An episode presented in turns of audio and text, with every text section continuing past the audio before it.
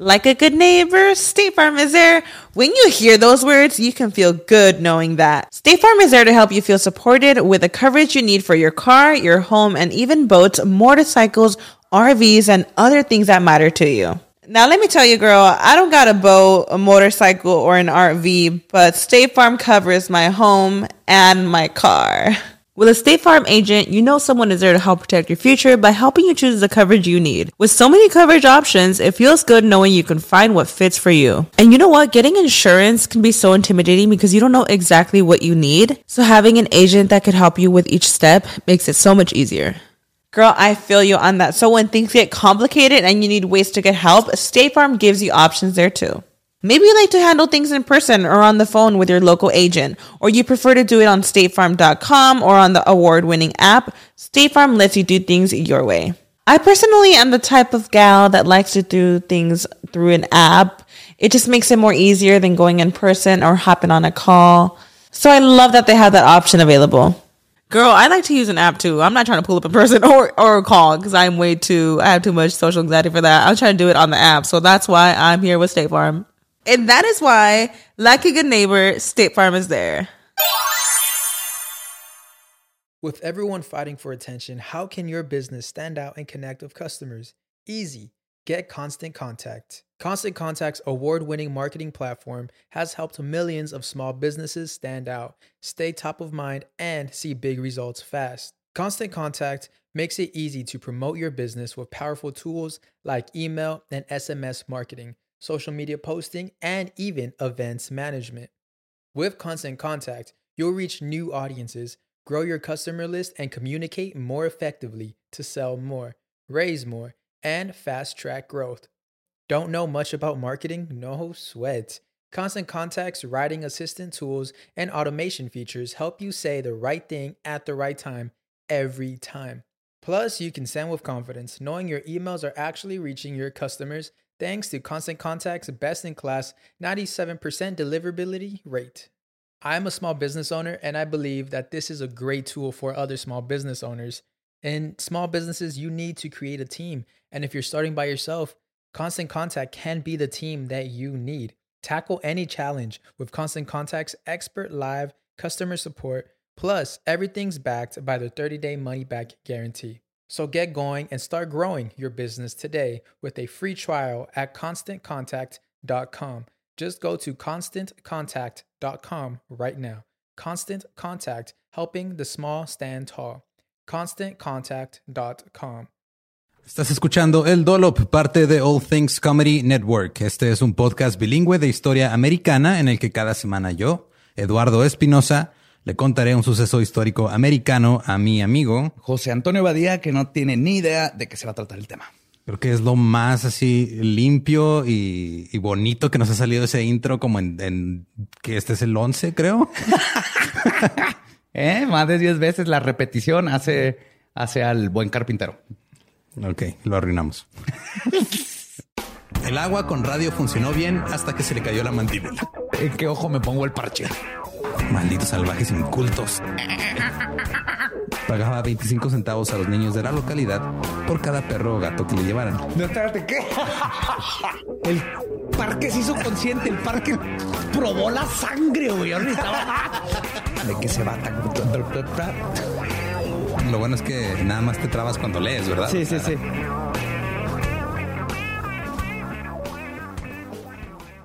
...1967, Palo Alto, California.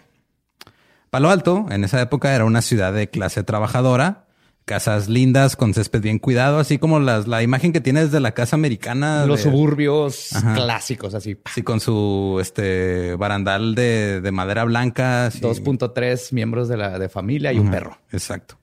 Y el motor, ahorita Palo Alto se conoce porque es de las capitales de la tecnología, ¿no? Están un chingo de empresas de tecnología ahí y ya se volvió súper caro vivir ahí, pero antes era como clase mediero. Suburbia. Y en, en, sí el motor principal de que se empezara a expander Palo Alto fue la Universidad de Stanford, porque trasladó su centro médico ahí desde San Francisco y abrió un parque industrial en conjunto con la ciudad y creó miles de empleos y atrajo muchos residentes nuevos. Y este, y Palo Alto tenía muy buenas escuelas. De hecho, algunos dicen que eran de las mejores del país. Entonces todo va bien bonito y dice que se va a ir a la verga en cualquier momento. Uy, ¿y cómo? Me estás enamorando, güey. Así, ay, qué padre, palo ¿Te alto. estás en los enamorando del 60s. palo alto? Los 60. Ok. Habían más arbustos. Nada, neta, nada, güey.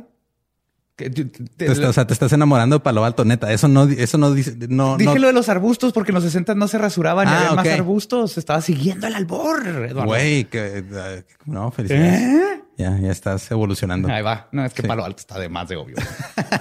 no, no me den crédito por eso.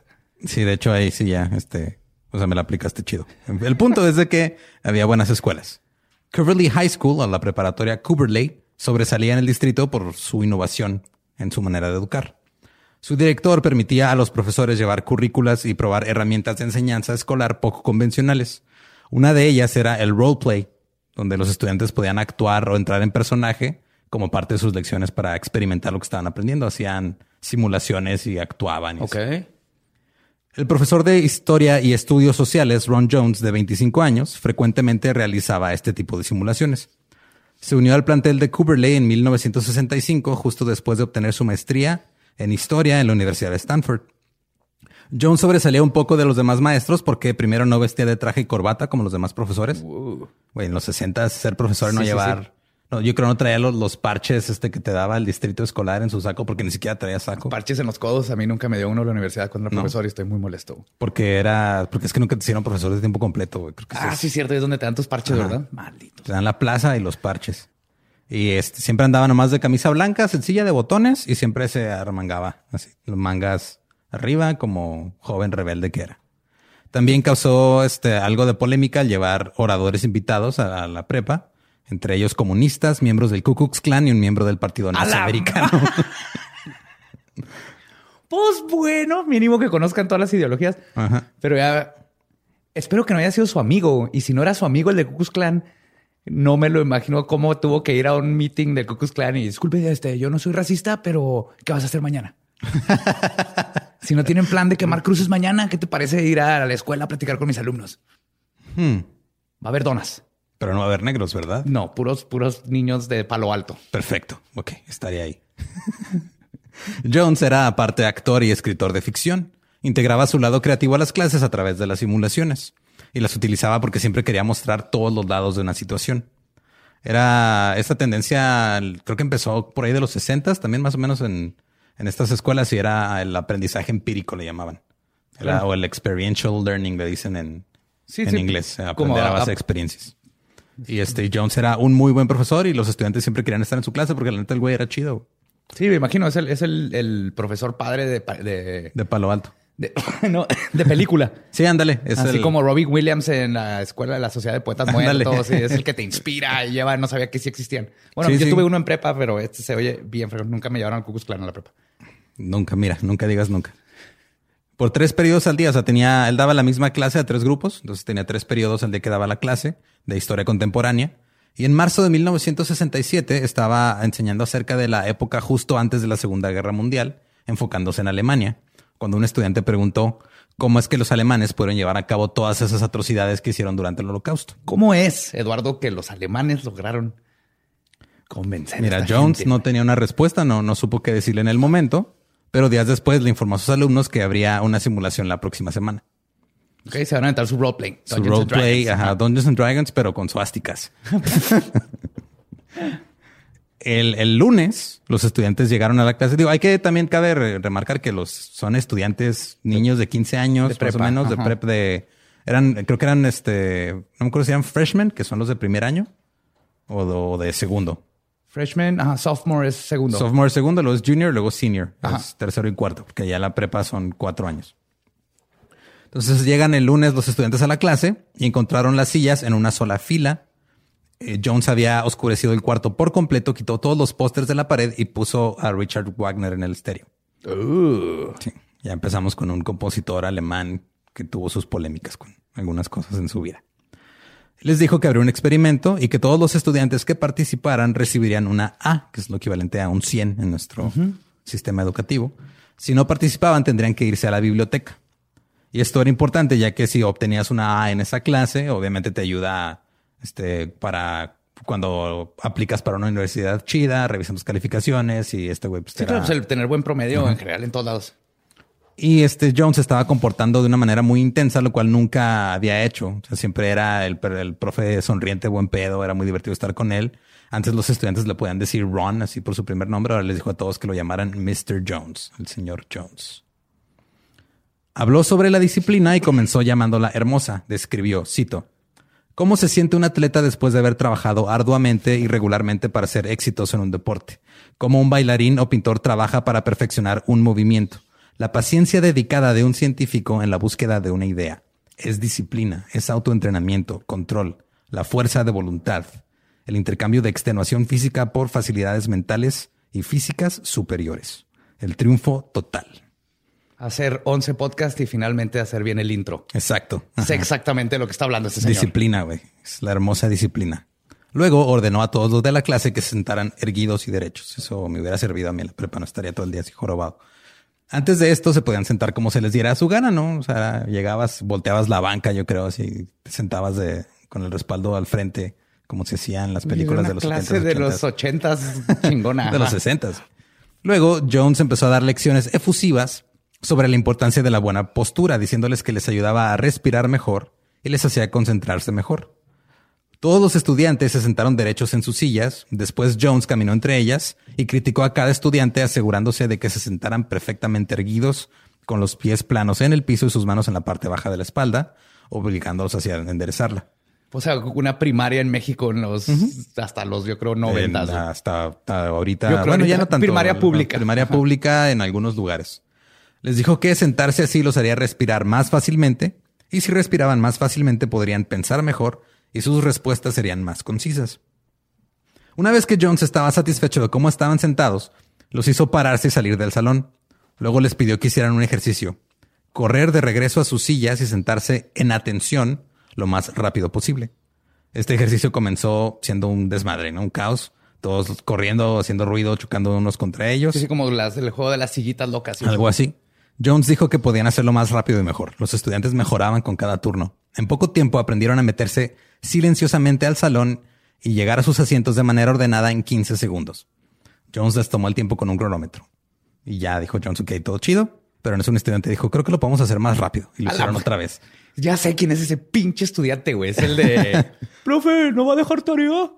Ese es ese estudiante. Mira, curiosamente, siento que algunos tienen la imagen de que yo era ese, pero yo no era ese. Gabe era ese. Esa. Sí, Gabe era esa. Es la que nos deja tarea siempre. ya cerca de la hora de clase, Jones decidió, cito, estirar la tolerancia de la clase hacia las acciones regimentadas y les impuso reglas nuevas. Los estudiantes deben estar sentados y en posición de atención antes de, la- de que suene la campana y todos los estudiantes deben llevar lápices y papel para tomar notas. Cuando pregunten o contesten una pregunta deben pararse a un lado de su pupitre. O sea, les empezó a poner orden así militar. Sí, sí, sí. Me, está- me estás describiendo mi primaria. Todo lo que está pasando ahorita es, es mi primaria, pero después de, de cómo se la llevaban. Pero es por un 10. Es- Todo es, todo es por un 10. Y sabían que estaban haciendo algún... Sí, era- una ¿verdad? parte de una simulación. Esto apenas estamos en el primer día, es el lunes apenas. Practicaban sesiones de lectura silenciosa. Aquellos que contestaban de una manera lenta eran regañados y obligados a repetir una y otra vez la respuesta hasta que alcanzaran el modelo de puntualidad y respeto que debían alcanzar. La intensidad de la respuesta de los estudiantes se volvió más importante que la respuesta en sí. O sea, si te preguntaban cuántos dos por dos y decías "Ah, cuatro, No, pero no, si un no. güey se levantaba y decía seis, ese güey estaba bien. Son seis, my. Algo así. Los estudiantes fueron reco- recompensados por hacer un esfuerzo y fueron reconocidos por ello de una manera nítida y atenta. O sea, le decían, güey, sí, son seis. Felicidades por decir que eran seis con tanta seguridad. Obviamente todos los estudiantes estaban cautivados, hacían todo lo que pedía Jones. Él no sabía si pensaban que era un juego o si disfrutaban la disciplina y, y se preguntó a sí mismo si podía llevarlos un poquito más allá. Huevo. Al día siguiente, el martes, entró al salón y encontró a todos sentados en posición de atención antes de que sonara la campana. Sin haberles dicho nada. Sin haberles dicho nada. Él no se esperaba esto. Él planeaba regresar a la clase normal, pero sus güeyes querían más. Ahí estaban sentados, impávidos, rígidos en sus pupitres, esperando instrucciones. Así que decidió seguir con el experimento, pero sin saber en realidad hacia dónde iba. O sea, como que empezó a improvisar. güey. Entonces decidió ir hacia el pizarrón y escribir. Este strength through, through community, fuerza a través de la comunidad. El día anterior había dejado escrito en el pizarrón strength through discipline, fuerza a través de la disciplina. Y ahora fuerza a través de la De comunidad. la comunidad. Escribió, comunidad es la unión entre individuos que trabajan juntos y luchan juntos. Es armar un granero con tus vecinos, es sentirte parte de algo más grande que tú mismo, un movimiento, un equipo, una causa, la raza. Indicó que la comunidad era más importante que el individuo. ¿Todo bien hasta aquí? Mira, más o menos, Eduardo, porque sabiendo el contexto de a dónde vamos, estoy como que viendo la, la- el big picture, la- lo que, El panorama. y estoy un poquito preocupado. Y en ese momento les transmitió el sentimiento de ser parte de un grupo, haciéndolos susurrar juntos y cantar juntos y pisotear el piso al mismo tiempo. También les hizo practicar el grito de fuerza a través de la disciplina juntos como clase. Jones dijo después, cito, primero haría que dos estudiantes se pararan y recitaran nuestro lema o consigna. Luego agregaba otros dos hasta que al final toda la clase estaba parada recitando. Fue divertido, los estudiantes se miraban y sentían el poder de pertenecer. Todos eran capaces e iguales, estaban haciendo algo juntos. Estos ya los tenía así de. Un body or a boy, make a big noise, pretty. Y este, hasta eso, digo, es, es la misma. O sea, el, el tener estos lemas y tener como esta, el gritarlos y todo eso es lo que hace que sea un grupo. De hecho, era una, una práctica muy común que hacían las panteras negras. güey. Sí, te da esta identidad. Te- se siente desde. Lo que hacen las barras en, en los equipos de fútbol. Ajá, y en misa, más que nada con los gospels, por ejemplo. Entonces, como parte de este ritual grupal que te da cohesión como comunidad. Como "Eh, culo. No era culo, pero algo así. y se fue formando esta comunidad y le puso nombre, The Third Wave o la tercera ola. No sé si te suene como... Hubo otra cosa que también fue un movimiento social que era el tercer algo. Sí. Ajá, ok. Sí, sí, sí, sí, sí. Este Jones era surfista de, de, de era su claro hobby. que era surfista. Sí, güey, es California en los explicar 60s. todo. Y por eso es tan cool. Ya, Ajá. ya, me acabas de, ya, ya lo vi a este señor en mi cabeza. Y en la tradición del surf, cuando las olas vienen una tras otra, generalmente se dice que la tercera es la más fuerte. Por eso era la tercera ola. Y con la fuerza a través de la disciplina, Jones le dijo a sus estudiantes que mientras se mantuvieran juntos, ellos serían la tercera ola de América. Les dijo que podrían compartir una calificación si trabajaban juntos. Quería que compartieran respuestas y que hicieran sus tareas juntos para que todos sacaran una A. Esta idea fue muy bien recibida por los que no eran tan buenos estudiantes, ¡Yes! ¡Era yo! pero la gente como Gabe no lo hubiera tomado bien. No, les caga a la gente como yo. Y mírense ahora. Pero ahora todos los estudiantes estaban contestando preguntas, o sea, ya todos participaban, todos estaban bien metidos ya en este pedo, ¿no? Así que introdujo una regla nueva. Al contestar, primero deberían decir señor Jones y luego contestar la pregunta en tres palabras o menos. O sea, cada, que, cada que podía les iban metiendo más y más reglas. A ver, hasta sí, sí, los está probando. Les está. Antes de que la clase terminara en ese segundo día, Jones les dijo que cuando los miembros de la tercera ola se vieran, tenían que levantar la mano y hacer una forma, o sea, ponerla en forma de C, como forma de saludo, como si fuera una ola, porque él pensaba que parecía la cresta de la ola. Si dos miembros se veían y no se saludaban, quería decir que no compartían los valores de la comunidad y serían expulsados de la tercera ola. Entonces, como tenía varios grupos, tenía este, creo que eran tres grupos, creo. O sea, de entre grupos se veían y hacían el, el saludo de la C. Y si no se veían era porque algo estaba ahí mal y tenían que expulsarlos. ¿Qué, ¿Qué día es este, güey? Martes. O sea, el martes ya los tiene haciendo. En martes ya tiene su propio ajá, ya tiene una sociedad secreta ya dentro de la escuela. Ya tienen lemas y saludo, güey. Wow. en dos días. Jones después dijo, cuando sonó la campana para terminar la clase les pedí silencio total. Con todos sentados en atención, lentamente levanté mi brazo y con la mano en forma de C los saludé. Era una señal silenciosa de reconocimiento. Eran algo especial. Sin darles instrucción, el grupo completo regresó el saludo. Ya, o sea, en dos días ya tenían lemas y ya tenían un saludo. Un saludito con la mano para identificarse como un grupo. Oh my fucking God. Ok. Así es. Está, está chido. Es, digo, están simulando, están actuando, no pasa nada. Está, es, es enseñanza empírica, güey. Todo, todo bien. Están aprendiendo, aprendiendo. El miércoles, después de que todos se sentaran para la primera clase, decidió darles sus credenciales de la tercera ola. Ah. Revisó en su escritorio y encontró unas tarjetas bibliográficas en blanco y dijo, "Ah, estas van a ser sus credenciales. Mientras las repartía, Jones se dio cuenta de que el grupo había crecido. Tenía 13 estudiantes de más que faltaron a otras clases para unirse a esta. Jamás cuando ha sucedido en una clase que tengas estudiantes Güey, extras. tú diste clases. ¿Alguna vez te pasó eso No. que llegaras así de... Me pasó que no, Hay, que hay tres personas más que quieren aprender escultura. Me faltaba que la- me pasaba que faltaban cinco personas que habían estado las últimas semanas. Dibujó una X roja en tres de las, de las tarjetas y las empezó a repartir. Los estudiantes que recibieron la tarjeta con, con la X roja se iban a volver informantes. Informantes. Ajá, y eran así como... Espérate, que- Este vato se está sacando todo esto del culo, ¿verdad? Sí, güey. O sea, está, está improvisando. O sea, ¿sabe dónde, más o menos para dónde va? Pero, pero, Pero- va, va, va ahí pero va así- contacto, así que, que- ¿qué, qué los puedo hacer estos güeyes? Sí. Es este. Es como una introducción al fascismo, pero en jazz. Jazzismo, le podemos decir, güey. Ya, sí, jazzismo. Me gusta. Entonces, estos tres informantes este, eran los que le reportarían a Jones cualquiera que, o sea, cualquier cosa que pasara, ¿no? Si un güey no le regresaba el saludo a otro, o sea, todo le iban a reportar directamente a Jones. Por ejemplo, si este, o sea, si veían que alguien no hacía el saludo dentro, fuera de la escuela, se le iban a reportar al maestro, quien los iba a expulsar. También los sacarían de la comunidad, les puso más reglas, si se juntaban en grupos de más de dos personas en clase o fuera de la escuela. Ah, cabrón. O sea, Una regla de una más. comunidad, pero nomás Pero nada más de dos en dos. como ahorita. Ajá. Aunque solo tres personas recibieron las tarjetas con la X roja, fueron más de tres los que empezaron a reportar a otros. ¡Ah! Los pinches chismosos, güey, de volada.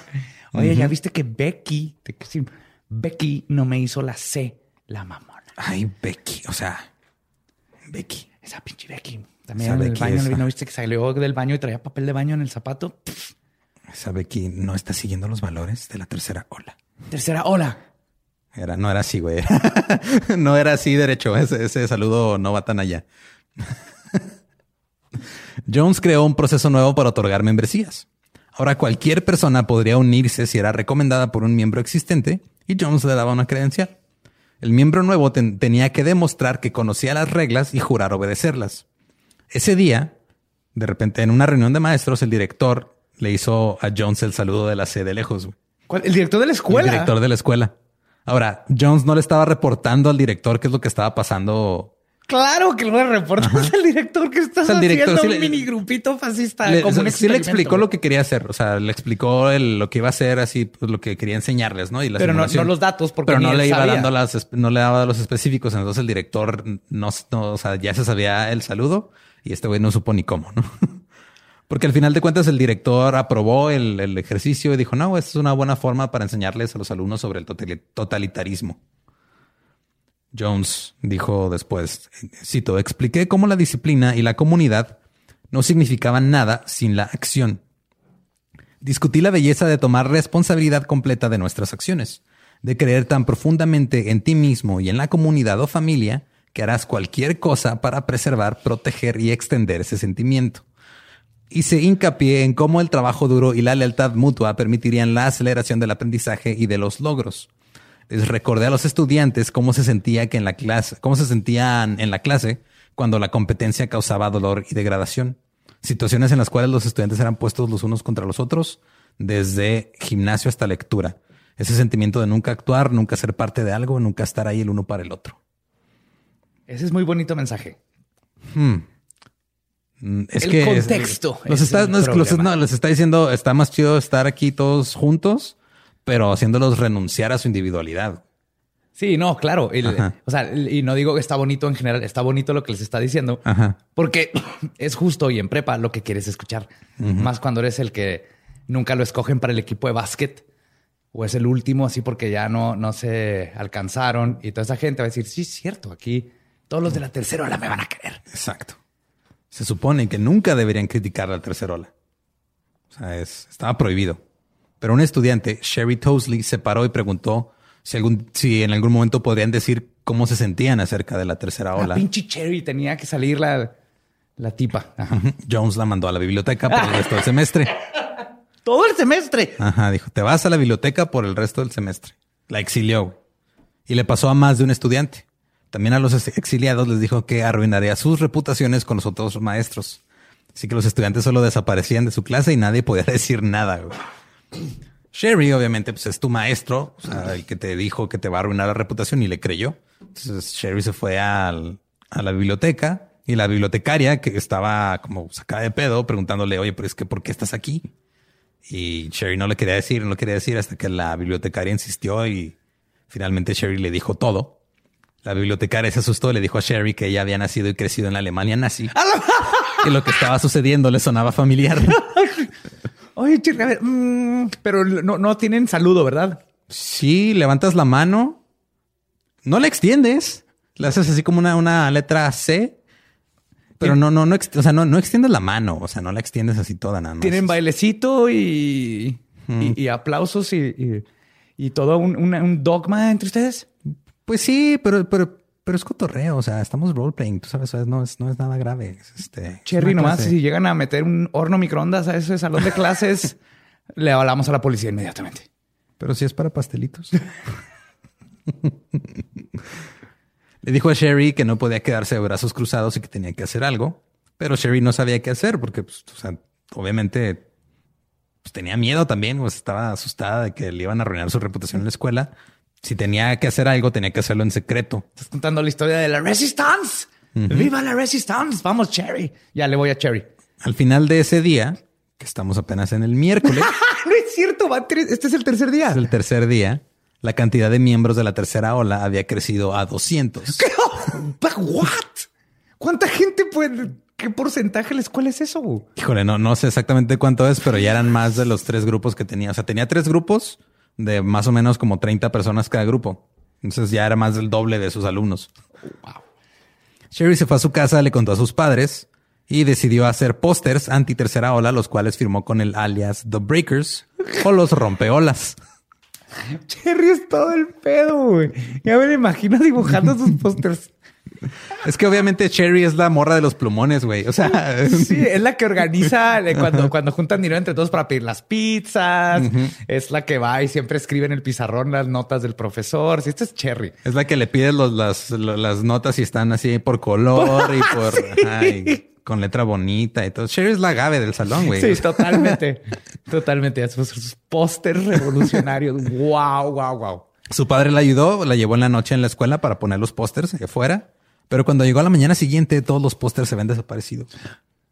Sherry iba todas las tardes durante la duración del, del experimento, iba, ponía pósters y el día siguiente no estaban, güey. Cuando llegaba a la escuela ya no estaban.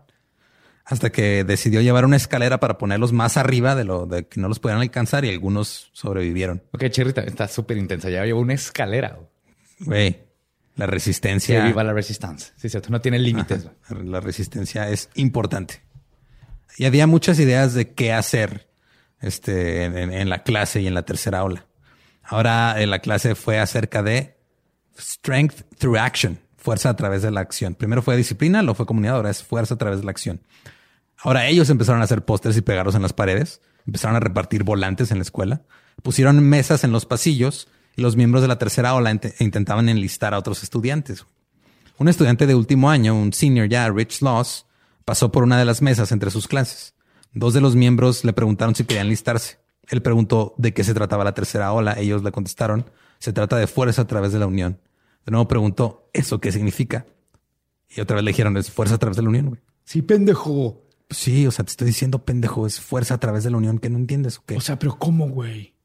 Era un joke. Estoy seguro que el otro va a hacer un, un joke. Pero esto también, nomás eso le decía, no hay Nada más no hay eso le decían, no había, es que si te pones, o sea, les ha Es no enseñado, o sea, no, no hay nada más que, un- es pura actitud, güey, o sea, es pues pura, es pura labia, es puro verbo lo que les está soltando y los está convenciendo a que se unan, pero no saben por qué están unidos, güey, nada más es, tenemos- ¿por qué estamos unidos? Porque tenemos que estar unidos. ¿Y por qué no me quiero ir a la ¿Y por qué, tenemos, ajá? ¿y por qué tenemos que estar unidos? Porque si no estamos unidos, pues vamos a valer Y verga. porque Estados Unidos tenemos acción.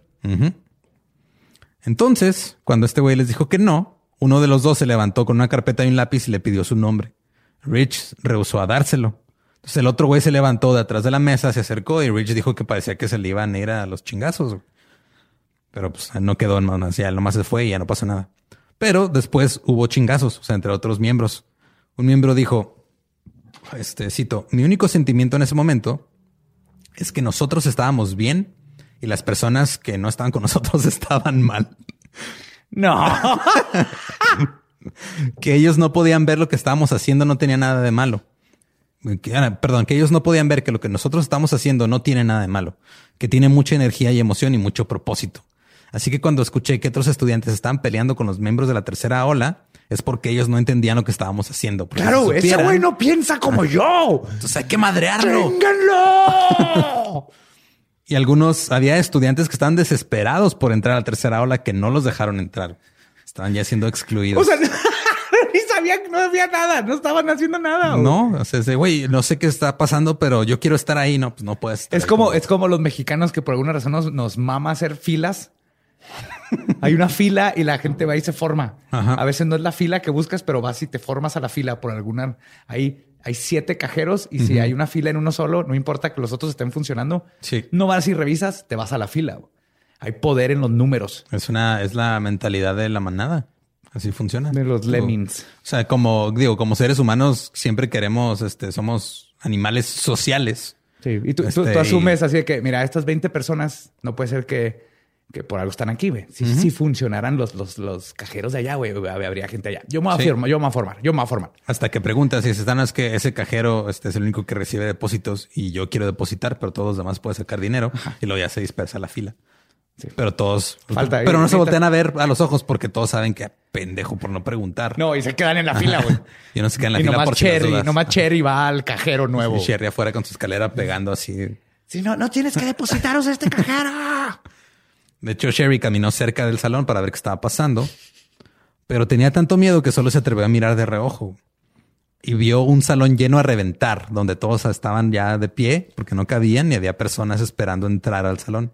Alumnos de otros grados ya más, o sea, de, de otros ya ni siquiera del mismo grado de la clase, ya de este, de tercero y cuarto ya se querían unir también al, a este pedo.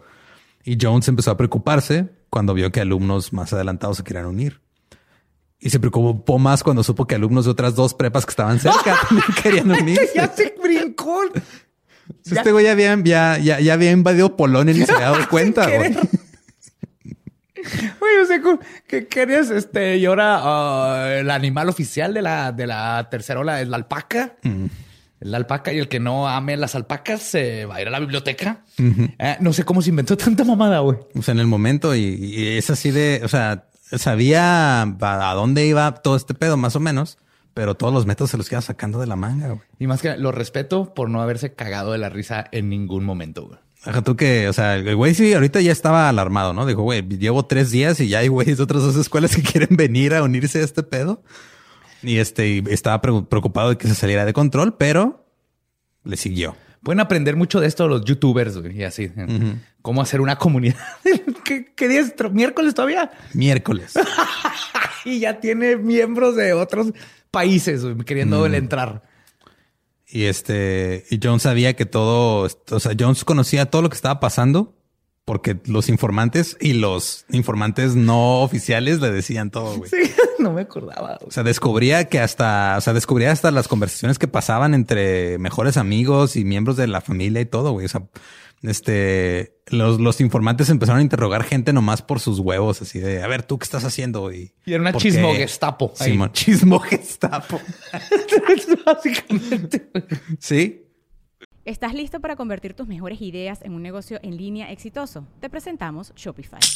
Tal vez no lo sabías, pero nuestro podcast More Than Mamis es un negocio y lo empezamos por supuesto para desahogarnos y hablar sobre la maternidad, no para convertirnos en expertas de ventas y del e-commerce. Así que sí, necesitábamos ayuda para vender nuestro merch y poner en marcha nuestra tienda. ¿Y cómo suena con Shopify? Llegó otra venta. Shopify es la plataforma de comercio que está revolucionando millones de negocios en todo el mundo. Ya seas un emprendedor desde tu casa o desde donde sea, Shopify es la única herramienta que necesitas para iniciar, administrar y hacer crecer tu negocio sin dificultades. Con Shopify puedo gestionar pedidos, envíos y pagos desde cualquier lugar, brindándote toda la información y estadísticas de tus ventas al detalle. Regístrate para un periodo de prueba con tan solo un dólar al mes en shopify.com barra sonoro, todo en minúsculas. Ve a shopify.com barra sonoro para llevar tu negocio al siguiente nivel. Shopify.com barra sonoro. Este, le daban a Jones reportes detallados de conversaciones así, de, o sea, de hasta lo que le dijo aquel güey a su papá en la tarde, así, de cabrón. Sí, sí. Juanita no quiere con Pedro, pero Pedro quiere con Carla. El problema es que Carla anda con Carlos y Carlos es gay. Entonces hay que expulsarlo a la tercera ola porque aquí no vamos a condonar ese tipo de cosas. Con esta información, Jones conducía juicios simulados, indicando que su policía secreta le, había- le había dado información. Les dijo, les decía, Les decía policía, la policía secreta. secreta. Y hasta ahorita, o sea, muy pocos se están cuestionando qué está pasando, güey. Aún con estos términos que No, de no repente puede ser, metía. no puede ser, no puede ser. Entonces de repente llamaba a un miembro de la clase, ese miembro se levantaba, Jones le indicaba que había quebrantado alguna regla, como por ejemplo, se te vio fraternizar con conocidos revolucionarios. La- la- los demás de la clase. vendiendo galletas, siempre vende galletas bien ricas, no mames, profe. ¿Sabes de con, con- con qué están hechas esas galletas? ¿Con qué? Con la idea de la libertad. Ah, no mames. y todos en la clase comenzaban a gritar al unísono, culpable, culpable, culpable. Y Jones desterraba al ofensor a la biblioteca. Ay, güey, la biblioteca. Te sentencio a la biblioteca. Güey, la biblioteca. Los nerds ahí, pobre. Wow. Un día en el pasillo, bueno, este mismo día, en el pasillo, Sherry pasó al lado de una amiga suya. La amiga le hizo el saludo con la C en alto. Sherry no le regresó el saludo. Oh, no, Cherry, ¿cómo se atreve? Su amiga estaba en shock. Claro. Sherry le dijo que ella no era parte del movimiento y desde ese momento su amiga empezó a actuar como si Sherry no existiera. Uh, shit, así, ley del hielo. Ley del hielo, güey, pues es que no puedes, porque también, o sea, Sí, luego se van a dar cuenta, ah, no, es que tú estás fraternizando con la revolucionaria y te vamos a mandar a la biblioteca también. Estoy de acuerdo. Nadie quiere ir a la biblioteca, la neta. Seamos, seamos honestos. En prepa nadie quiere estar en la biblioteca. Gabe sí estaba en la biblioteca. Bueno, la, la única razón por la que ibas a la biblioteca en esos tiempos es porque estaba la computadora con internet cuando empezó en los 90. Eso sí. Utilizaban eh, el- un acrónimo para su, su lema de Strength Through Discipline. El acrónimo es STD, el cual también se usa para las enfermedades de transmisión STD, sexual. Sexually Transmitted Diseases, STD. y no, o sea, y no les pareció raro. A mí se me hace que es donde el profe dijo, ya aquí lo va, aquí se van a dar cuenta. güey. Digo, también, también cuenta". queda porque la tercera ola estaba esparciéndose como el herpes en esa prepa, güey. Sí, no mames. Y de hecho, una vez este, se, se reportó que dos miembros de la tercera estaban platicando cuando uno dijo a manera de broma que STD significaba stronger than dirt, Ajá. o sea, más, fuerte que, la mugre, que era el eslogan de Tide en, esos, en esa época. güey. Se acordó el eslogan de Tide de, ah, es STD, strong- stronger than dirt. Ajá. Y ya se rieron los dos. Y al día siguiente, Jones le dijo que sabía lo que había dicho. O sea, su amigo lo echó de cabeza después de reírse con él del mismo chiste, güey. Por decir un chiste. Por decir un chiste, güey, que ofendía a los valores de la tercera ola. Jones insistió en caminar con un, guarda- un guardaespaldas. Y no más, no, no, no solamente uno, tenía uno, este, y luego empezaron a hacer más. Pero él y sus guardaespaldas caminaban. Espérate, pero es que eran alumnos. Sí, eran alumnos. Era, se llamaba, este se llamaba Robert, su, su guardaespaldas. Entonces iba pasando, saludaban a los otros miembros así con, le hacían el saludo cuando los veían. Una vez, uno de los guardaespaldas, Robert, lo siguió a la sala de maestros, donde se supone que no pueden entrar alumnos. Cuando el profesor de inglés se acercó y le dijo que no podía estar ahí porque era un estudiante, Robert le contestó, no soy un estudiante, soy un guardaespaldas. Oh, oh, oh, oh. Jones dijo, dijo después este, que ese guardaespaldas era uno de sus estudiantes más, pues dijo tontos, o sea, uno de sus menos brillantes, que era Robert, que era, era, pues, era- muy trabajador, pero el güey era, no era nada popular. De hecho, se quedaba eh, en el salón de Jones durante la hora de la comida porque nadie quería comer con él. Era, estaba ahí todo solillo siempre, Ah. pero ahora gracias a la tercera ola ya tenía un propósito. Tenía un puesto, tenía un trabajo, Tenía un estaba puesto, ajá. aprendiendo un oficio. Esa noche, Jones recibió una llamada del rabino de un padre preocupado. Ah, ah, ok. O sea, un, un, un güey, un, Sí, sí. un papá de un alumno se preocupó, le platicó al rabino lo que están haciendo en la escuela. El rabino le marca a Jones y Jones le contestó. Cito, le dije que únicamente estamos estudiando la personalidad alemana. El rabino estaba encantado con la respuesta, me dijo que no me preocupara, que él hablaría con los padres para calmarlos. Así entendió, así de que. Sí, ah, ok, ajá, ya sé lo que estás haciendo. estás haciendo. El problema es que a Jones le empezó a gustar, güey. Ya le gustaba el poder, ya le gustaba el control. Su esposa le dijo, güey, ya, ya estuvo. Este pedo se está poniendo raro, se está poniendo peligroso. Y Jones ya sabía que estaba fuera de control, pero Cállate, mujer, todavía no me traen mi alpaca. dijo, le voy a seguir. El jueves. lo más Cuarto día, güey. Cuatro días. La tercera ola llegó a la escuela para descubrir En que los- tanques, ¿no? Ya. Una unidad Panzer. llegaron en tanques, llegaron, este, estaban construyendo un- unas, unas vías para un tren que se iba a llevar a, A los de la biblioteca, directo de la biblioteca y unas trincheras allá afuera. No, Cuando llegaron a la escuela, este, descubrieron que los rompeolas, los breakers, que nada más era Shelly, pero eran los breakers, se habían metido al salón de Jones, se habían metido al cuartel de la tercera ola y quitaron todos los pósters, puso sus propios pósters y, dejó rayado el pizarrón, ¿no? así de que estuvieron los rompeolas. Tú sabes que por adentro el profe estaba de que esta morra es lo mejor, güey. Sí, güey, Es- es- esta- que a mí me interesa ver qué hace. Es que sí está cabrón, o sea, porque el, el- el- se, se volvió como, o sea, fue una reacción muy natural, güey. Es el Siempre- hecho de que hay una, una resistencia y Y es bien común, nomás que siempre la mayoría es más fácil que se vayan con lo nuevo y, y siempre pero va a haber uno. Y esto creo que el profe estaba así de que esa es la buena, güey. Qué, qué interesante esa tipa. Yes. Y va pues a ese, ese- ese allanamiento de su cuartel fue la, la conversación de todo el día, ¿no? En, en la escuela. Que fue, güey, no mames. Claro, pues sí, vamos a aplicar una espía inglesa ahí hardcore. James Bondió la escuela. En, la, en, la, en su primera clase del día, Jones contó 80 estudiantes.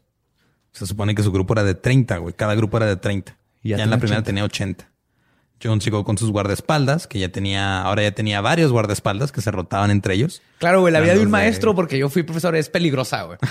es peligrosa. Llegan y te, te piden que les cambies las calificaciones, que, te- que si le, te ponen a entregar la tarea tarde. güey. Hay, hay muchos peligros. Necesitas gente que te quite a los alumnos así. Oye, pues "No". es que tú no sabes si la manzana que te llevaron estaba en- envenenada o si es Tienen una que bomba. probar. Yo siempre hacía eso. El café Folgers asqueroso que había ahí en la universidad. Siempre a mí me hubiera gustado que alguien lo probara antes. De hecho, sí hubo, sí hubo gente que en los, en los juicios de Nuremberg, ¿no? Con los condenaron por tomar café Folgers. A todos.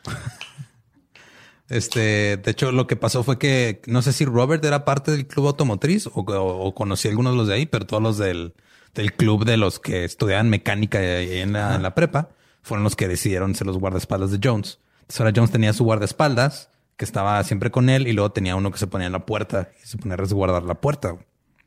Entonces ese día Jones comenzó la clase como una clase normal de jueves, simulando asesinar a dos de sus estudiantes.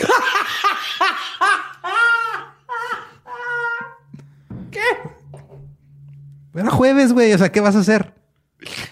¿Cómo, cómo que simulas matar a dos de tus Pues le- los, los llamas y les dices, tú y tú estás muerto, están muertos, váyanse a la biblioteca. Eso fue lo que hizo, güey.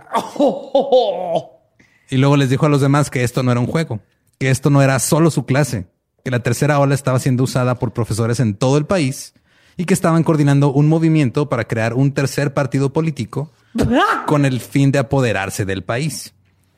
Les dijo, que ma- les dijo que más de mil escuelas en todo Estados Unidos eran parte de este, este programa secreto y que los estudiantes de la clase eran esenciales para la revolución y que los que habían sido desterrados era porque no daban el ancho. Sí, claro, claro. Eran- los neoliberales. ¿Cuántas veces simulaste asesinar a dos de tus alumnos? Ninguna porque estoy pendejo, güey. No se me ocurrió porque si fuera surfista se me hubiera ocurrido. güey. Tampoco tenía guardaespaldas. No sé qué hice, güey. Creo que acabo de desperdiciar. Desperdicié mis ocho años de estar de profesor en la universidad. Por eso nunca te hicieron profe de tiempo completo. Así es, ¿no? Por eso. Te faltó visión. Sí. Te faltó querer apoderarte de todo un país. Hacer todo, el- juntar grupos de otras universidades y siempre... Ni siquiera eran, eran universidades, eran prepas. Ah, prepas, prepas. Sí. Entonces, en este, en este punto, Jones les dijo, cito, en todo el país, los profesores como yo han estado reclutando y entrenando a una brigada de jóvenes capaces de demostrar a la nación una mejor sociedad a través de disciplina, comunidad, orgullo y acción. Si podemos cambiar cómo se maneja una escuela, podemos cambiar cómo se manejan las fábricas, las universidades, las tiendas y otras instituciones. Ustedes son un grupo selecto de jóvenes elegidos para ayudar en esta causa. Si ustedes se levantan y muestran lo que han aprendido en los últimos cuatro días, podemos cambiar el destino de esta nación. No voy a decir nada, ¿Ok? pero eso, eso suena muy ah, contemporáneo de alguna manera. Es impresionante. ¿Te recuerda a alguien? Sí, me recuerda a, a muchas A- a- a personas de algo muy ajá. contemporáneo y que va, ha estado paz y paz y paz. Fuck, Ya me imagino la, la, la pobre esposa. Yo sé que estás haciendo. Vente a dormir, mi amor. Shh, estoy haciendo fascistas. Nada más de repente lo ve y lo, y- y lo ve que se está tapando a los lados de su labio superior y pujando para que le salga bigote nada más en medio. güey. ¿Cómo se bebería este look, mi amor? Nadie, ninguno de sus alumnos lo cuestionó, nadie le pidió pruebas, to- todos le, cre- le Salma creyeron. dijo, vamos a matar a estos dos, los vamos a mandar a la biblioteca. Sí, no, y cuando dijo lo de que los demás profesores este, estaban así armando todo este Eso pedo, fue lo primero. Y luego ahora con lo de en todo Estados Unidos está sucediendo y hay ajá, todo un nadie dijo, movimiento. ok, no, no, todos le creyeron. Claro, no cuestionas a un profesor con guardaespaldas, Eduardo. Nunca. Jones dijo que la tercera ola había sido creada para arreglar los problemas que surgieron en el país después del asesinato del presidente Kennedy. Porque ese año, en 1967, aparte del asesinato de Kennedy, hubo otros asesinatos, la guerra... No, bueno, no, no era una guerra, la lucha por los derechos civiles aún seguía. Ajá. Este, que algunas, Martin Luther King y todo eso. algunas personas lo veían como una guerra civil, lo cual Ajá. no era. Y lo más importante está también la guerra de Vietnam. Y todos estos adolescentes que estaban en la prepa corrían el riesgo de que si salían Oh, de la prepa y seguía, ajá, los iban a enlistar automáticamente, se los iban a llevar a Vietnam. Entonces la tercera ola les parecía la solución, güey. Dijo, ah, ok, vamos a cambiar este pedo. Yo aquí me quedo, yo le entro, güey. La tercera ola parecía que les iba a salvar la vida. No tienes que ir a los putazos. Y este, y esto era un movimiento juvenil real que podría cambiar el mundo. Eso es lo que ellos pensaban.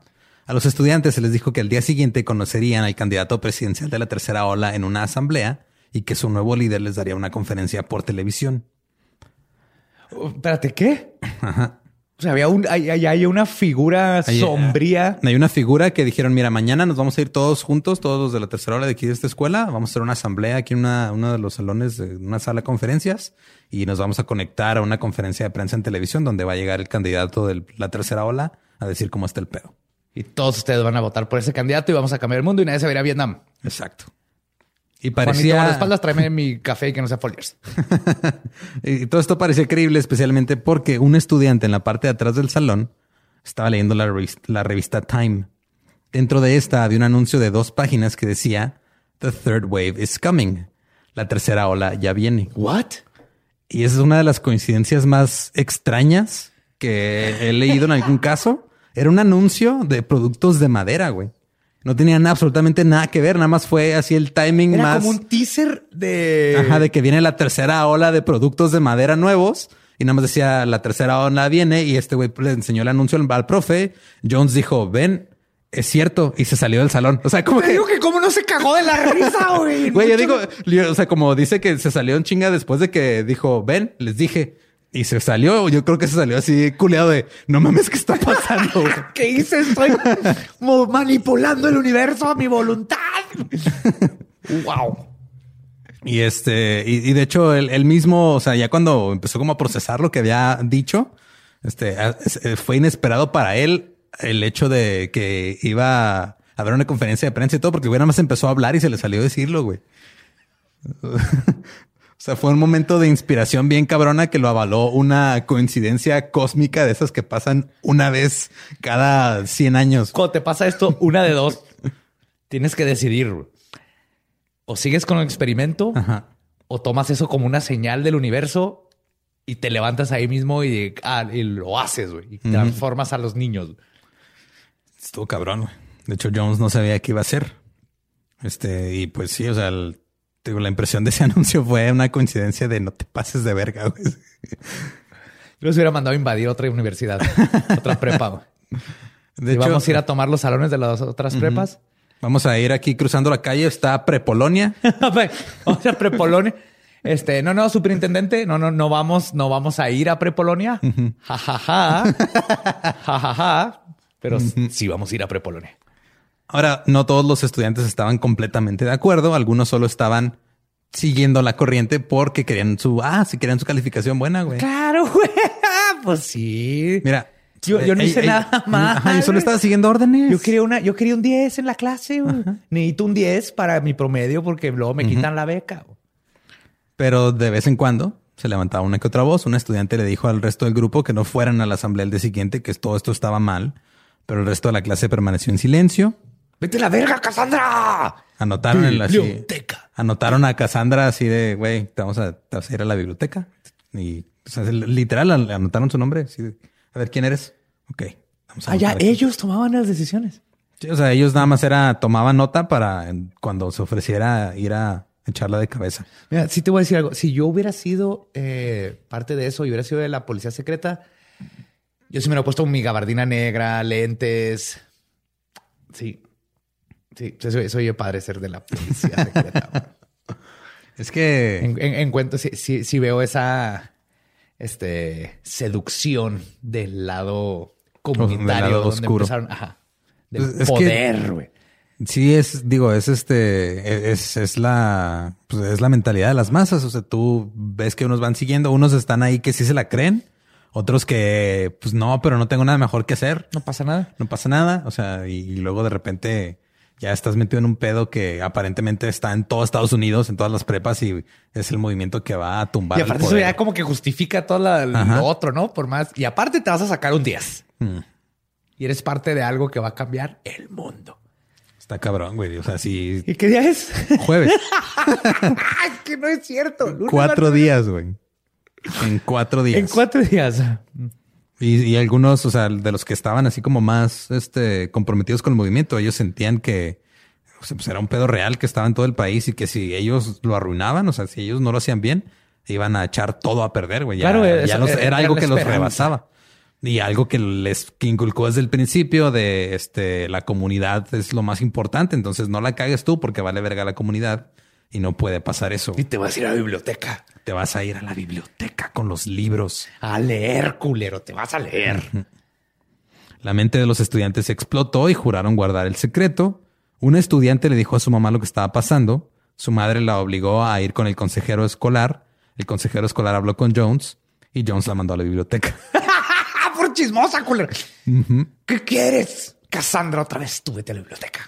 Y empezó a correr el rumor entre los otros estudiantes de lo que había pasado. Y, con eso ya se mantuvieron en regla, güey. Ya nadie le hizo de pedo, ya nadie le dijo a sus papás. Este, de hecho, un güey le dijo a sus papás que no fueran a trabajar el día siguiente y que prendieran la televisión a las 12 del día porque iba a pasar algo importante. Y durante todo el experimento hubo algunos padres que llamaban para quejarse, pero el director defendía los métodos de Jones. Decía, güey, pues es que esto es lo que hacemos aquí. Así es como les enseñamos a, los alumnos. O sea, y estos métodos los usa Jones y, han funcionado antes y los alumnos lo quieren un chingo. a ver, señora, usted metió a su hijo al Montessori. Así aprendemos, cagándola y haciendo grupos fascistas. Mira, así de, vez en cuando, de vez en cuando, sí, o sea, lo defendía porque no se ve que se estaba sacando todo del culo. O sea, él pensaba que ya lo tenía todo planeado. Un, un, un, currículum ahí. Pero él no sabía que todo se lo estaba, estaba improvisando, estaba con su jazz este güey. Como todos. el viernes, cuando los estudiantes llegaron al salón, Jones no estaba ahí. Estaban dos de sus guardaespaldas, los cuales le dijeron a los demás que los escoltarían a la asamblea en la sala de conferencias H1. Una estudiante les dijo a los demás que no fueran. Sus compañeros anotaron su nombre para delatarla. es que no seas mamón. Otra estudiante se quedó con ella mientras los demás se fueron a la sala de conferencias visiblemente emocionados. La sala se llenó con más de 200 miembros de la tercera ola, incluso algunos que llegaron de otras escuelas. Había guardaespaldas parados en las puertas. Los medios habían escuchado de este evento y había un equipo, un equipo de noticias local y fotógrafos. y las luces estaban apagadas, el salón estaba oscuro. De repente Jones llega, se para en el podio. Todos estaban sentados, rígidos, con sus manos en la espalda, derechitos, como Jones les enseñó. ¿Cuántos eran? Eran más de 200. Jones les dijo, enseñémosle a todos hasta dónde se extiende nuestro entrenamiento. Se pararon y empezaron a gritar sus lemas. Fuerza a través de la disciplina, fuerza a través de la comunidad y fuerza a través de la acción al mismo tiempo. Sí, primero sí, o sea, lo fueron subiendo de, de intensidad, así empezaron así como un susurro y terminaron como un rugido así cabrón, güey. Imagínate qué miedo que seas un reportero local que si le dan en la, llegas en la mañana a tu estación y te dicen así de, a ver, mira, tenemos dos historias. Este, eh, hay un, un koala que dio a luz en el zoológico local. Ajá. O hay este, un grupo de estudiantes que va a derrocar al actual gobierno. ¿Cuál quieres cubrir? Estudiantes hormonales con demasiado poder que van a derrocar el gobierno. Yo voy. Ok, John, tú te vas con los koalas. Cuidado porque hay gente que dice que sus garras son muy filosas. Y dan clamidia. dan clamidia. Y este, ya después Jones hizo que se volvieran a sentar y después de que demostraron su poder, Había una televisión frente a el salón. Eh, Jones les dijo que el líder del partido saldría en cualquier momento. Prendió la pantalla que solo estaba mostrando estática y se fue. Les dejó la pantalla Les así, dejó ahí. Y luego se fueron los guardaespaldas. Después de un rato, los del equipo de noticias se fueron. Dijeron así, ¿sabes qué, güey? Creo que no está pasando nada. Mejor vamos con los koalas. Lo va a pasar. Sí. Y tú sabes que durante todo este tiempo estaba ahí así el, el- el intendente sabio que está viendo todo este desmadre y sabe, Ajá. sabe que todo se va a ir a la verga. güey. Sí, nada más así, este, barriendo la- el, el mismo pedazo de piso y nada más mo- moviendo la cabeza así con... Ajá, que sabe, esto se va a ir a la verga y el asesino va a regresar. Siempre sabe cuándo regresa el asesino. Algunos estudiantes se fueron también, pero la gran mayoría se quedó en sus asientos con la mirada fija en una pantalla que nada más tenía estática esperando que saliera el pinche líder del partido. Un estudiante en eso dijo que este empezó a ver a su alrededor y se dio cuenta que todos estaban nomás viendo fijamente una pantalla, tenían la mirada como en blanco y dijo, estos güeyes parece que están muertos, güey, lo están a puertas cerradas. Y el güey como que de repente le cayó el 20 y se acordó de los campos de concentración. Y entonces pues, dijo, no mames, güey. O sea, nos metieron aquí, nos van a echar gas. Se entró en pánico y salió corriendo. ¡Qué pinche brinco se aventó ese vato! Sí, está- sí se aventó un brinco muy cabrón. Sí, o sea, y, Pero... y, salió corriendo y empezó a, a- gritar, yo me largo. Y, estaba convencido de que al momento de llegar a la puerta iba a estar bloqueada con algo. Y, varios estudiantes se, levant- se levantaron, todos empezaron a salir corriendo hacia, así, dirigiéndose a la salida. Cuando llegaron a la puerta, se prendieron las luces y Jones estaba parado atrás del salón y empezó a susurrar los lemas. Así tranquilamente, como un mantra para calmarlos. Y luego lo- ellos los- lo empezaron a susurrar con, con él hasta que se calmaron todos. Y alguien gritó, no existe un líder de partido, ¿cierto? En ese momento, Jones prendió un proyector que estaba reproduciendo un documental sobre la juventud nazi.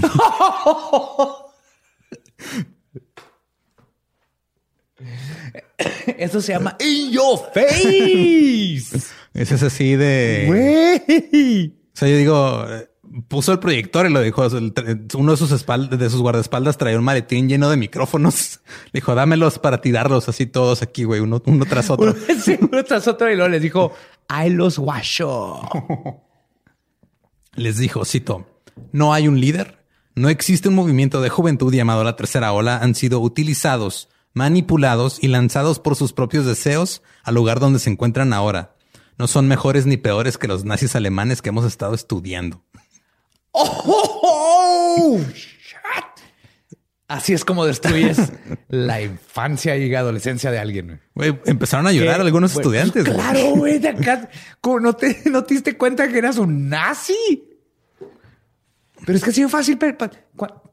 Es viernes, va. Es viernes, güey. Son cinco días Cinco días. formar. un partido nazi. O sea, es. En un día los acostumbró a las reglas, en dos días este ya le- les enseñó Los que disciplinó, los hizo un grupo. En, en tres días están reclutando gente eh, por ya- su cuenta. Y ya tenían policía secreta chismeando y sacando a los que no pensaban como ellos. Fuck. Un estudiante describió la escena de la siguiente forma, cito, en shock, la mirada de shock que tenían era como si el mundo se fuera a acabar, no sabían qué hacer, no podían caminar, se quedaron sentados, algunos parecía que querían irse pero no sabían si hacerlo o no. En eso, un estudiante fue a la biblioteca con Sherry y le dijo que ya todo había acabado. Y Shelly pensó, verga, ya me descubrieron. ya saben que yo soy la rompeolas. Pero ya le dijeron, no, no, o sea, ya se acabó. Se el- aventó ya por se la ventana. ¡Viva la France! Se aventó por la ventana de, de un piso de la biblioteca. Y nada más eh, se aventó contra la ventana, pero como era una... Me, me la imagino así como flaquita, Sí. menudita, con lentes. Con lentes, claro. No, no tenía suficiente masa corporal Zapato para atravesar el, el vidrio. Entonces nada más chocó con el vidrio y se regresó. Quedó adentro de la biblioteca. y se quebró. Este, ya cuando entró al, al salón, dice que los estudiantes parecían como así, este... de- ¿Cómo se dice? Husks, así parecían como cascarones de Cascarones persona. de quién eran, ¿no? Así que los- algunos estaban así como temblando, así en shock. Dice que pen- pensaba que si tocaba uno se iba a caer, güey, así de lo destrozados que estaban. Es que fíjate que te, que te des cuenta tú mismo así de ¿Somos los malos? ¿Are we the baddies? Eso es lo que pasó en ese momento, güey. A la verga. Qué bueno que no metieron ese microondas al salón. Se puede haber puesto muy mal. El, año que Jones hizo ese experimento fue el año que eh, se iba a decidir si le daban la plaza de tiempo completo o no. El güey ya era este, odiado por algunos directivos conservadores de la escuela y algunos otros profesores. Así que este, la mesa directiva de la escuela decidió no darle su plaza de tiempo completo. Pero nomás lo usaron por, como pretexto por sus políticas. Porque lo que hizo la, la neta, ese experimento está muy cabrón. güey. Y sí, hasta Está cierto punto, sí, hasta cierto punto, pero este, tiene, o sea, de hecho los estudiantes empezaron a hacer, este, protestaron porque no querían que lo corrieran y querían que se quedara tiempo completo porque el güey era buen profe y los güeyes, o sea, sí aprendieron la lección bien cabrón, güey. Güey, es el mejor profe del mundo. Güey. ¿Qué otro profe te puede hacer arquitecto, artista, fascista en cinco días? Es un genio. Este cabrón le hubieran hecho director. De hecho, ya pues, el güey dejó la, esa prepa, se fue a San Francisco a dar clases. El, y acerca del experimento, el director dijo que, este, dijo, cito, no creo que estuviera fuera de control como metodología de comunidad de aprendizaje. Pienso que se salió de control cuando él tomó ese aprendizaje y trató de aplicarlo a su escuela contemporánea, porque en realidad estaba entrenando al movimiento de estudiantes unidos, que no tenía nada que ver directamente con su clase. Por eso lo que creo que de, de la inmoralidad que hizo Ron Jones fue que aprovechó su ventaja como maestro con una audiencia garantizada de jóvenes para tratar de adoctrinarlos. O sea, el problema fue que su error fue, perdón, que la intención pasó de la enseñanza a la adoctrinas- adoctrinación. Si es una palabra. Sí, adoctrinación? adoctrinar. Y eso, y eso es lo que creo que fue su error. A mí se me quedó bien, les- le dio miedo a todo mundo lo pelada que transformas a 200 personas a una filosofía y forma de pensar y esto. Eso es lo que da miedo. Es que es- Eh, no hay mejor lección de vida que esto que le acaba de pasar a estos niños. En una semana, güey. En una semana ya tenía su propio Hitler Youth, güey. Una semana. Ni siquiera la semana, güey. Si hubiera llegado al domingo, entonces sí llegan con la Luftwaffe y los Panzers. Era viernes. El, el- el viernes no estaban pisteando estos niños en viernes, estaban en un lugar esperando ver a su nuevo líder. Nada más me imagino a, a uno que todavía llegó el sábado y dijo, ¿cuándo puedo empezar a experimentar con gemelos? a ver qué pedo aquí. Pues ya no, este eh, Ron Jones se, se Luego, luego tuvo a Indiana Jones. Indiana Jones. No, este ya de- de- después de esto ya no pudo aplicar los métodos que aplicaba durante su estadía en la prepa. Actualmente trabaja con adultos con este, necesidades especiales. Eh, es maestro de poesía, es autor, también es dramaturgo. Todavía está vivo. Todavía está vivo, sí. De hecho, dice que hoy en día, este, o sea, pues tenía en 60, en el 67, 65 fue este pedo. Tenía 25 años cuando se graduó. Oh, estaba súper chavo. Sí, ahorita tiene ¿Tú qué haces a tus 25 Sí, ahorita, años? ahorita tiene, le está pegando como a los 70 años. Todavía está vivo. Y ahorita se dedica a, o sea, digo, da, da poesía, da- es autor y dramaturgo. Eh, él mismo ha dicho que en este, en, en estos días no podría, en esta época no podría volver a hacer ese experimento. O sea, siente que ya no, tal vez ya no funcionaría o que los métodos este, de aprendizaje no se lo permitirían más Sí, que nada. más bien, porque se me hace que funciona perfectamente. Pero con gran poder viene gran responsabilidad. Eduardo eso no lo enseñó Batman. Fue Batman. Eso le dijeron, eso le dijo su papá justo antes de recibir un balazo. Sí. de una araña radioactiva. Llega una, ara- una araña radioactiva Que le quería robar su anillo verde. y le, le- le disparó a- al papá, al papá de Batman. Y le dijo Y Batman le dijo con una gran responsabilidad. Tiene una gran alevosía y ventaja. Eh, lo que sí dice actualmente Jones es que el experimento fue un error hecho por un maestro joven. O sea, que sí se le salió de control. Dijo, la neta sí la cagué. Pues Sí, poquito, pero creo que, que nos dio un- una introducción al psique humano, y la- la- la- el poder de la persuasión y la cinco días, no lo puedo creer. Es que si te pones a pensar lo que hizo fue primero les dijo, ok, este, les fue introdu- les introdujo la- las reglas primero. Y luego cuando vio que ya están acostumbrados a las reglas, dijo, ok, ya sabes cuáles son las reglas.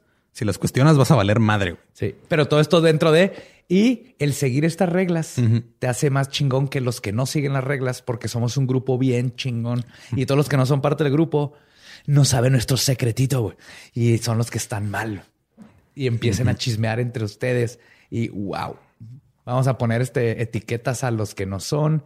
Nomás les faltó ponerle a los que no eran una, así graparles una etiqueta amarilla en las camisas. Sí, a ver, ven para acá, enséñame tu muñeca, te voy a marcar ahí con, con crayolas. ¿Cuál es, ¿Cuál es, tu número de alumno? Te lo voy a poner en el brazo. Así con. De hecho, hay, hay, o sea, este, hay un, una, una novela que está y que también es una obra, ya se adaptó como obra de teatro, que se llama The Wave. Y la portada, este, es, es vienen así como eh, uniformados con su parche que en vez con la ola en vez de la suástica. Si hubieran, si hubieran, les hubiera dado el mes a esto, Sí, imagina, fácil, si, hubieran, si hubieran dominado las prepas, si hubieran hecho esto. Hubieran reclutado a su amigo, el, el que quería ser diseñador de modas, que les hiciera trajes bien chingones. Los, eh, los guardaespaldas del club de, de automóviles iban a inventar otro bocho, güey. Sí, lo iba a hacer la policía secreta de la policía secreta. Ajá. Entonces, cinco días. Lo, lo más impresionante es que convenció a una bola de adolescentes de prepa a, a no estar emocionados por el viernes e irse de party, sino a estar encerrados esperando al nuevo líder porque iban a cambiar el mundo en cinco días. Le ganó a las hormonas. Hicieron un especial de televisión con el experimento. Se llamó The Wave, creo. Ahorita hay varios documentales. De hecho, uno es la fuente de esta investigación que se llama The Lesson Plan. Este, la- el, el libro de la ola es lectura obligatoria en algunos lugares de Estados Unidos, en algunas escuelas alemanas e israelíes. Debería ser obligatorio en todas las escuelas del mundo. Y la mayoría de los estudiantes que participaron dicen que no se arrepienten de haberlo hecho. O sea, dicen, me sentí culero, pero aprendí. Claro, vas a creer que te sientas bien culero, pero. Mira, ah, tuviste la oportunidad de asesinar gente y hacer un régimen totalitario, pero en la comodidad de tu prepa donde no le hiciste daño a nadie. Pero ya te diste cuenta de lo culero que puedes ser como persona en cinco días. Creo que no hay mejor lección que eso. Cabrón. Eh, Porque nadie aprende en cabeza sin panzer. nadie, aprende, nadie aprende en Blitzkrieg ajeno. Exactamente. Un estudiante de los que estuvo en, en el experimento después este, hizo una- un instituto que se llamaba el Third Wave Institute, que era, se dedicaba a... Estaba en el baño y no se enteró que todo fue farsa y luego No, no, no, o sea, lo, lo hizo para, para, Sí, para- de continuar la conversación y la discusión de lo rápido que se puede esparcir el fascismo en la sociedad.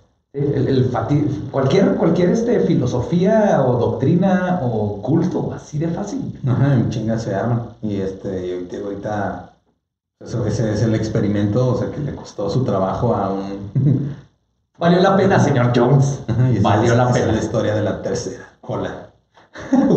Shit. Me da miedo, no nomás por lo, lo fácil que es, sino porque creo que es algo que se repite y se repite y se repite y se repite una y otra vez. Y la, ¿cómo sacas a la gente de ahí? Luego te sientes, te sientes en la ¿La mandas a la biblioteca? Te- te- te- ajá, y, y luego muchos se- nos sentimos en la biblioteca y estás viendo a los demás y dices, es que, ok, no, ok, ok, vamos a quedar aquí en la biblioteca.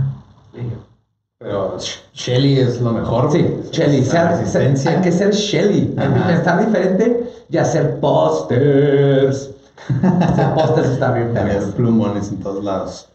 Y pues sí, este, no, no sean fascistas, eso no está Y sean Shelly. Si, si Pues, aprendimos algo es este, sean Shelley, no sean fascistas. Sí, y, y tengan miedo, como en cinco días te pueden convertir en el malo y ni cuenta te diste.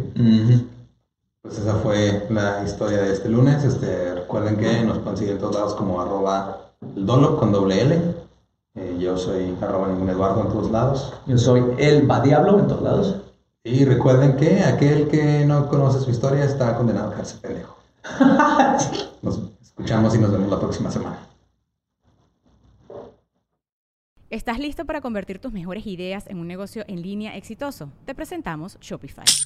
Tal vez no lo sabías, pero nuestro podcast More Than Mamis es un negocio y lo empezamos por supuesto para desahogarnos y hablar sobre la maternidad, no para convertirnos en expertas de ventas y del e-commerce. Así que sí, necesitábamos ayuda para vender nuestro merch y poner en marcha nuestra tienda. ¿Y cómo suena con Shopify?